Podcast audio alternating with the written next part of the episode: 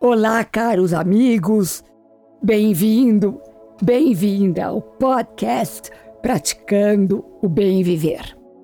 Eu sou Márcia Deluca, compartilhando semanalmente aqui episódios sobre variados temas ligados a yoga, meditação e ayurveda para inspirar você a trilhar os caminhos do bem viver. E no episódio de hoje, voltamos às divindades masculinas após nossa abordagem das consortes femininas da tríade principal do hinduísmo: Brahma, Vishnu e Shiva. Existe dentro de cada um de nós a energia arquetípica do curador divino, ou seja, o poder de cura que permite gerarmos nossa própria saúde. Danvantari representa então esse curador divino e é também considerado o padroeiro de Ayurveda, que é o sistema de medicina mais antigo do mundo. Danvantari representa verdadeiramente o arquétipo do curador dentro de cada um de nós. Segundo a mitologia, ele é o mestre do conhecimento universal.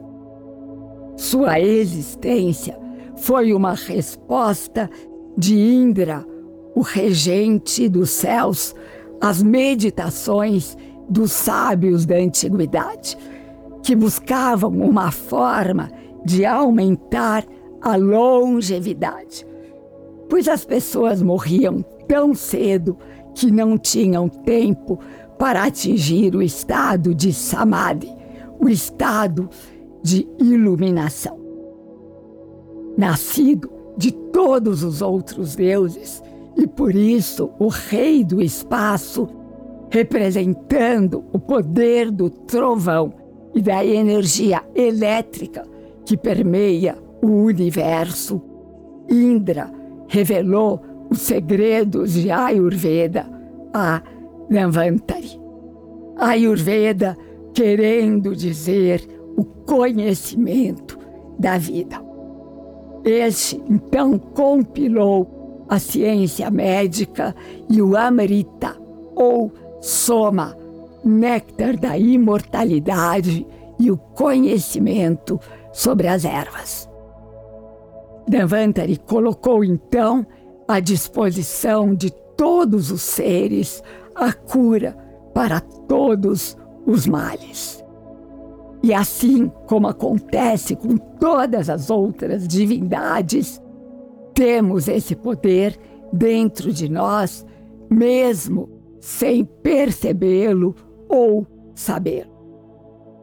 Aprendi com meus mestres indianos que quando reverenciamos uma divindade com atenção, intenção, reverência e devoção, nos tornamos a própria divindade, ou seja, permitimos o desabrochar desse arquétipo energético inerente a todos nós.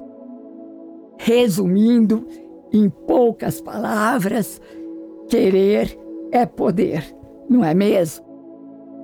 Mas as coisas não caem do céu. Precisamos agir, precisamos conferir movimento na nossa intenção para que elas aconteçam. Danvantari é uma divindade solar personificada como o médico dos deuses. Imaginem então seu poder. Ele é representado segurando o pote de Amarit ou ambrosia, o néctar dos deuses. Conta a lenda que quando Danvantari emergiu das águas do oceano, ele solicitou a Vishnu que lhe conferisse um lugar entre os deuses.